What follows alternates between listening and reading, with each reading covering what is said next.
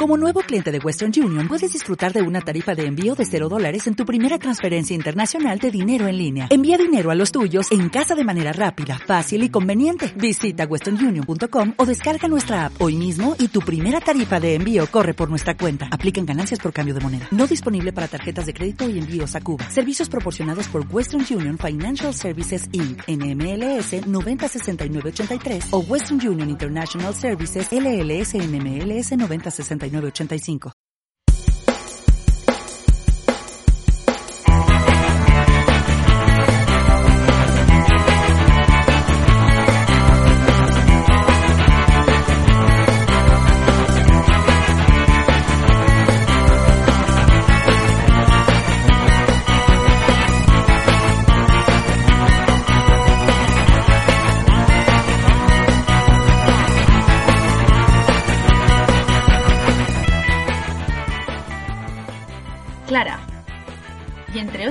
Cosas, desmadrada de una niña de tres años. Noelia, y entre otras muchas cosas, desmadrada de un niño de dos años.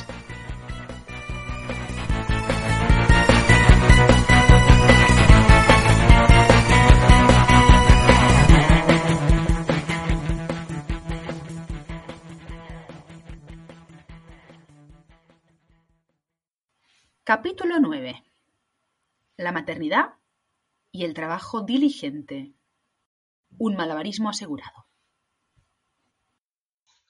La frase madre trabajadora es redundante. Jane Selman.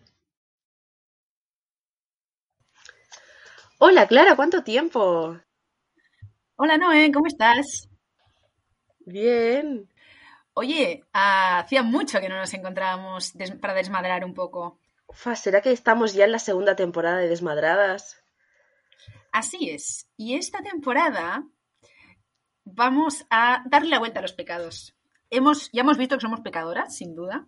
Vamos a ver si también podemos ser buenas madres y tenemos esas virtudes necesarias para ser una buena madre. Fa, ¿qué temas?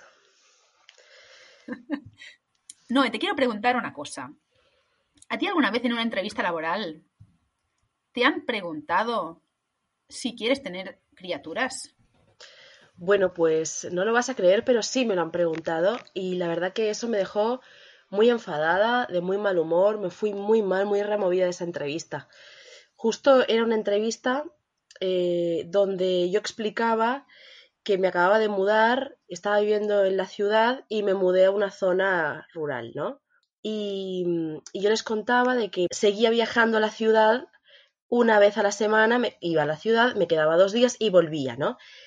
Y ante esa explicación, ¿no? Que era mi realidad laboral en ese momento, me preguntaron, ¿pero tú tienes hijos? Entonces yo le dije, no, no tengo. Y claro, yo ahí hice un montón de conexiones de, bueno, me lo estás preguntando porque si yo fuera una mujer madre, se supone que este ritmo de laboral no lo podría sostener, no podría desaparecerme dos días por motivos laborales, ¿no? Y eso me dejó muy enfadada por esa predisposición, ¿no? Esa, esa conclusión que sacaron eh, esas personas que me estaban entrevistando y después por esa realidad, porque bueno, hubiese sido, e, es, un poquito verdad, ¿no? De que siempre las que acabamos renunciando somos las, las mujeres madres. Entonces, me fui preguntándome, bueno, ¿por qué somos nosotras las que tenemos que o reducir jornada, o renunciar a ese trabajo, o renunciar a una oportunidad laboral para poder cuidar? Sí, a mí lo que me pasa con esto del, trabajo, que pienso como, como si el hecho de la posibilidad de un embarazo fuera como una traición, ¿no? A la empresa o a tu jefe o a tu jefa. Eh, yo lo viví así, ¿no? Un poco como sentí que tenía que esperar un tiempo de estar en una empresa como para que no pareciera que eh, había aprovechado, ¿no? Me había aprovechado de que me habían dado esa oportunidad para... Eh, para quedarme embarazada y recibir toda la cantidad de beneficios innumerables que hay, ¿no? Obviamente cuando eres madre que eres una privilegiada y te, bueno, te pasan cosas muy buenas todo el tiempo y el Estado te, cuida y te, da todo lo que necesitas, ¿no? Entonces, para aprovecharte de todos esos beneficios, eh, parece que eh, casi que estás traicionando estás haciendo una cosa mala, ¿no? O sea, me daba esa sensación, ¿no? Como una lógica casi feudal, ¿no? De la lealtad que tienes que tener ah, con esa empresa que, en fin, ah, obviamente, pues no la tienen contigo, ¿no? Es una cosa unidireccional. Entonces, que a mí me pasó exactamente lo mismo. Cuando me quedé embarazada, había entrado en una empresa hacía, nada, dos, un mes, dos meses. De hecho, hice la entrevista sospechando que estaba embarazada y no dije nada. No, bueno. Eh, y claro, este, estaba un sentimiento muy grande de culpa, de decir, bueno, me están dando esta oportunidad laboral y yo les estoy traicionando porque no les estoy diciendo la verdad. Y la verdad es que estoy embarazada y eso va a suponer, bueno, unos reajustes, ¿no? Pero luego pensaba, no se lo tengo que decir porque son mis derechos laborales y porque yo tengo derecho a eh, quedarme embarazada si así lo deseo. Entonces, bueno, siguiendo la mente y no las emociones que tenía en las tripas, así lo hice, ¿no? Y al cabo de un mes, cuando ya, eh, o un par de meses en realidad, cuando se confirmó el embarazo y ya estaba más asentado, fui a hablar con mi jefe, me acuerdo que era el mundial, me acuerdo, era el mundial o algo así, era, estaba en un partido de fútbol, se puso una pantalla gigante, no sé qué, y fui y le dije, ¿sabes qué? Te quería contar algo. ¿Qué momento elegiste, Noé? Sí, sí, dije, es ahora, es ahora que está descontracturado, se lo voy a decir. Entonces fui y le dije, te tengo que decir algo, con cara de pena, le dije, estoy embarazada. Y me dijo, y saltó de alegría, me dijo, ah, qué bueno, felicidades, me alegro mucho, te voy a presentar, porque tampoco me conocía el resto del equipo. Y, fue todo maravilloso, ¿no? O sea, el recibimiento del equipo fue increíble y la contención. Pero eh, en otras circunstancias y a muchas personas les debe haber pasado que la mirada ha sido, oh, te di esta oportunidad y me lo pagas así, ¿no? Claro, una visión muy paternalista, ¿no? Valga la, redundancia ahí jugando con eso. Y eso también pone de manifiesto que en esta sociedad lo importante, lo central es el trabajo remunerado, es este mundo laboral, es eh, esa en trabajos por cuenta ajena, ¿no? Pues es que esa, esa, empresa esté contenta como tú como trabajadora. Tu faceta como trabajadora es la que es más importante, ¿no? Y luego que estés creando vida, sosteniéndola, eh, formando parte de, no sé, la reproducción de la humanidad y tantas otras cosas, eso es bastante secundario y, casi que es una cosa que tienes que mantenerte en tu vida privada, ¿no? Pero lo importante, lo público, lo que sí tiene que quedar ahí clarísimo, que tienes que estar ahí en el pie del cañón, es el tema, del trabajo remunerado eh, afuera, ¿no? Sí, sí, no eres nadie. Si no estás trabajando o no tienes un trabajo remunerado, ¿quién eres, no? Sí, y, eso de las elecciones también, ¿no? Parece que ser madre, convertirte en madre es una decisión eh, individual, pero que tiene unas consecuencias, ¿no?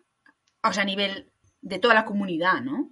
Toda la comunidad va a recibir a una nueva persona, ¿no? Que se va a integrar a esa población, ¿no? Y entonces, esa dimensión que parece siempre que está como en un lugar privado, en la esfera de tu casa, y tú es como, bueno, ¿por qué te complicaste la vida teniendo una criatura cuando en realidad donde tienes que rendir, ¿no? Es afuera, en el trabajo y tal y cual, ¿no? Es como una complicación, ¿no? Sí, sí, exacto.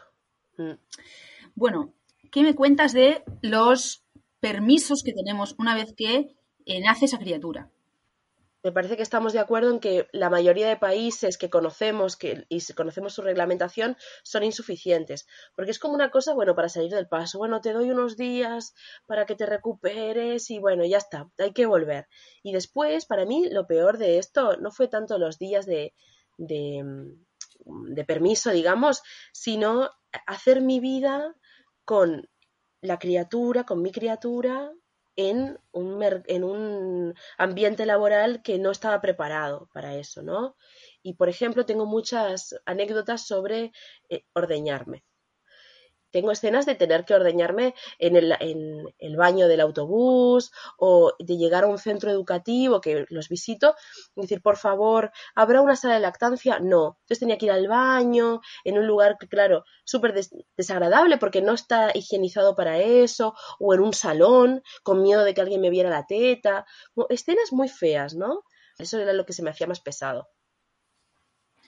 Sí, estamos de acuerdo que son insuficientes esos permisos en la mayoría de los países y que, y que deberían ser más largos, eso no hay duda, eh, y ojalá que pueda llegar a ser en los próximos mm, años, que pueda llegar a ser una realidad, eh, no solo para las personas que, que paren y que quieren lactar, ¿no? que eso se, puedan recuperarse de ese parto y puedan lactar a demanda si eso es lo que desean con tranquilidad, ¿no? O sea, que haya esa posibilidad, sino también para aquella persona que de las, de, las dos, si es que hay dos, que cuide, que pueda también hacerlo en sin tener que externalizar, ¿no? O sea, que, que sea una opción externalizar, llevarlo a una guardería o mm, que lo cuiden los abuelos familiares, etcétera, pero que también pueda ser una opción que alguna de esas dos personas eh, cuide, ¿no? Y que el, el mundo laboral lo contemple como una posibilidad.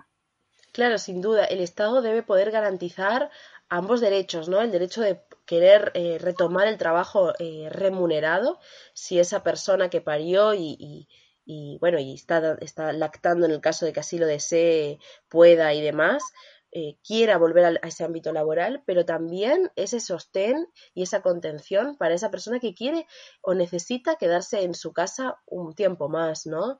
Incluso también, bueno, ahora está todo el debate en España, ¿no? Sobre los permisos eh, maternos y paternos. Em, y es todo un tema, ¿no? Porque el otro día escuchaba a alguien que no recuerdo su nombre, pero que me dijo algo que me llamó mucho la atención, y era cómo es posible que a los hombres se les otorguen derechos cuando nunca los han pedido, cuando nunca han luchado por ellos. Y las mujeres madres que vienen eh, reclamando y trabajando para eso, no se los dan. No sé, no sé ni qué palabra usar, pero es tragicómico realmente. Sí, a mí lo que me parece más llamativo de, esto es el enfoque desde el punto de vista siempre de la persona que emplea, ¿no? Que es cómo, si hay dos personas ahí, poner que es un hombre y una mujer, que tienen una criatura, ¿no? Y a ambos es obligatorio que se tomen estos cuatro meses cada cual, no voy a tener razones objetivas para mm, echarlo del trabajo, echarla del trabajo, ¿no? Es decir, eh, otra, entonces, ese es un argumento, ¿no? El argumento es como vamos a tenerle los mismos permisos ambos, no va a haber una razón objetiva para que te, para que te puedan echar por eso, ¿no? Es decir, otra vez estamos poniendo el centro es en que ese trabajo no se vea perjudicado, no que la criatura pueda estar con alguien eh, de su familia cuidándola a gusto, tranquila, no que eso padre o esa madre quiera compartir ese vínculo y educar la criatura los primeros meses pues con todas las necesidades. No, eso no es relevante, ¿no? Lo relevante es que no te puedan echar, ¿no? O sea, en fin. Exacto, siempre el mercado en el medio, ¿no? Siempre el capitalismo como pilar fundamental de esta sociedad a la que hay que proteger. Bueno, y si te parece podemos hablar también de un concepto eh, muy innovador que se llama mamás emprendedoras. ¿Qué me dices de este concepto? ¿Qué te digo? Mamá emprendedora, me da a es un poco superheroína. Mm. O sea, eh, superheroína de la, supervivencia. Lo, veo así, ¿no? Veo una persona que, como, como la frase inicial, mamá trabajadora redundante, o sea, ya por, por haberte convertido en madre tienes una cantidad de trabajo que se te se te acumula, digamos, solo ya por esto, si encima eres trabajadora, pues más, trabajadora formal, etcétera, etcétera, y si además, eh, pues de eso te, consideras emprendedora, bueno, ahí ya me parece un malabar. Sí, porque esto de mamá emprendedora tiene unos, unos valores, ¿no? Unas consignas internas. Yo siempre cuando entro en Instagram y voy viendo los, los, los Instagrams de estas mamás emprendedoras, nunca encuentro papás emprendedores, ¿no? Y me pregunto, ¿por qué será que no hay papás emprendedores? ¿No son emprendedores los papás? ¿O es que ellos tienen asegurados el sustento laboral desde otro lugar? ¿Dónde están esos papás emprendedores? Porque es muy divertido esto, es verdad, no hay papás emprendedores. Eh, yo creo que porque no es, eh, no importa, en los hombres no importa eh, sus criaturas, su vida, no, lo privado, justamente, queda en lo privado, ¿no? En cambio, en, nosotras es como que enseguida hay una consecuencia, ¿no? Cuando somos madres, enseguida eso nos cambia, nos cambia nuestra disponibilidad, nos cambia nuestro nivel de tiempo, ¿no? En fin, una serie de cosas que tienen una repercusión directa. Eso evidentemente habla de que los que se convierten en padres, pues eso evidentemente no nos debe mm, cambiar mucho, ¿no? No debe haber muchas consecuencias en su actividad laboral, porque si no, probablemente también estaríamos hablando de papás emprendedores que tienen que buscarse maneras de trabajar para poder conciliar con esa vida familiar, ¿no? Pero evidentemente no, ¿dónde están esos papás emprendedores, Noelia? Vamos a hacer una búsqueda, una, un llamamiento a que se manifiesten. Sí, papás, por favor, anímense a emprender. Sean emprendedores. Es muy valorado en este mundo capitalista. Yo creo que los hay, pero no lo dicen, ¿no? no se presentan así, no se identifican así. Claro, porque ah, no sé si te has fijado, pero en estos Instagrams de mamás emprendedoras siempre se presenta como mamá emprendedora, no sé, Leo y Cleo, Leo 2, Cleo 5, ¿no? O sea, ya está eso, lo que tú dices, en lo público, su vida privada, que es para mí es maravilloso, ¿no? Esta, bueno, esta unión está atravesado por el género, ¿no? Y por las precariedades, la precarización laboral que vivimos las mujeres. Y está, me parece que, siempre tenemos que tener esta mirada para poder reivindicar lugares laborales también, si así lo deseamos. Mm, queremos eh, eh, habitar esos espacios laborales, bueno, más amorosos con nosotras, ¿no? O con las personas que paren, que crían, que amamantan. Así es, perdón, me quedé pensando en Leo y Cleo. me encantó eh, los nombres. Sí, sí, estoy de acuerdo contigo. Clara, y entonces, ¿qué bandera podría tener el feminismo? ¿Qué bandera te parece a ti que podría llevar el feminismo en esto de conciliar la vida privada, en esto de la crianza y el cuidado, con el mercado laboral y poder tener un sustento económico que no nos haga también estar dependiendo de las parejas en el caso de que haya y no poder salir de ciertas situaciones que no queremos vivir? Ay, mira, qué temazo has tocado. Pero bueno, eso lo dejamos para otro tema, el tema de depender económicamente. Lo dejo ahí, lo punto en un, eh, un post-it.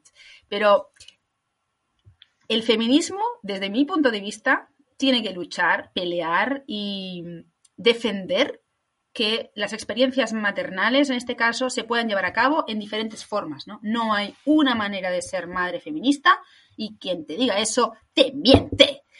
Para empezar, pero ah, además considero que aquella persona que quiere recuperar su vida laboral mm, formal que tenía, remunerada, digamos, justo antes de, dar a luz, oye, que lo pueda hacer, ¿no? Démosle posibilidades para que pueda dejar esa criatura al cuidado de otra persona, sea la pareja, si hay, sea una institución o lo que sea, pero que también esas personas que no quieran hacer eso y quieran dejar un poco más de tiempo para dedicar a esa crianza o compaginarlo, ojo también, con una actividad que quizá no sea laboral, pero que sea de otro tipo, o quizá laboral, pero menos horas, porque también es como que solo podemos hacer ocho horas o nada.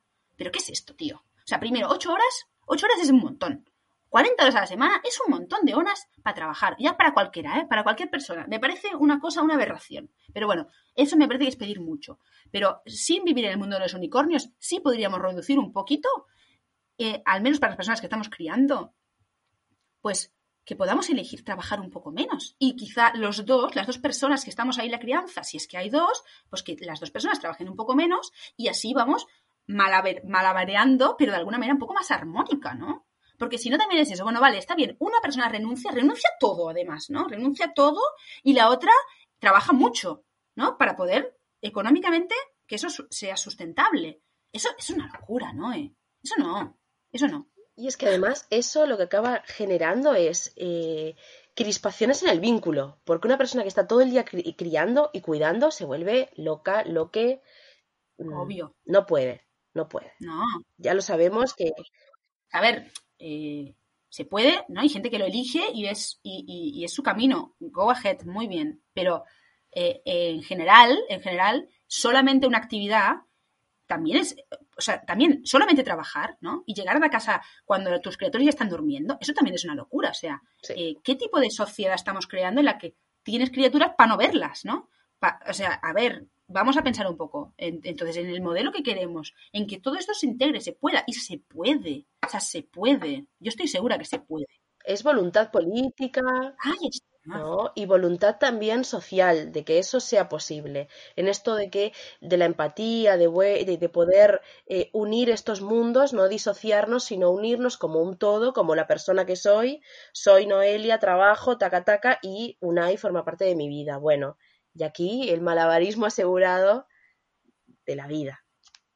Ahí está. Así que reivindiquemos también dentro de esto de ser una buena madre esa diligencia de también querer tener proyectos y quizá también tener una actividad laboral remunerada, porque también pues, es muy satisfactorio, ¿no? Puede serlo, pero, por favor, que sea una posibilidad de elección, ¿no? Que también podamos tener el opuesto, esa pereza que ya, de, la, que ya hablamos, en la que mm, reducimos un poco esa exigencia laboral todas, ¿no? Todas las que estamos implicadas en la crianza, ¿no? Para poder, si queremos, ir balanceando esto de alguna manera, ¿no? Hacer un baile ahí en el que podamos, tengamos esa posibilidad, que hoy en día no existe.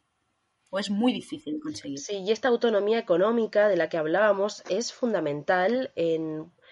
Yo considero que el trabajo es muy nos desarrolla mucho en cuanto a la identidad de una persona adulta, ¿no? En tanto, bueno, soy independiente, tengo unos ingresos más o menos que me permiten tener unos, unos mínimos movimientos y que también, de alguna forma, no me aten a depender económicamente de una persona, porque eso me, ubica en un lugar eh, que o está muy trabajado en la relación o está muy consciente y muy, muy sobre la mesa qué, qué, qué, rol y qué trabajo estoy realizando yo, o puede también generar mucha violencia.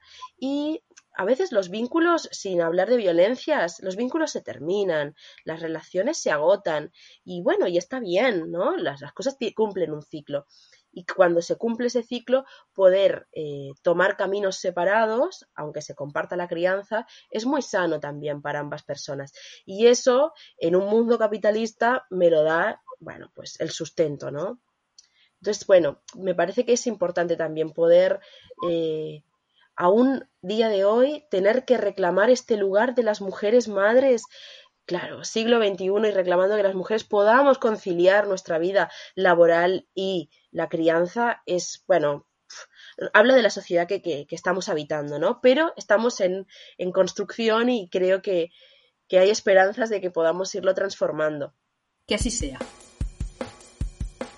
Y acuérdate de desmadrarte sin culpa.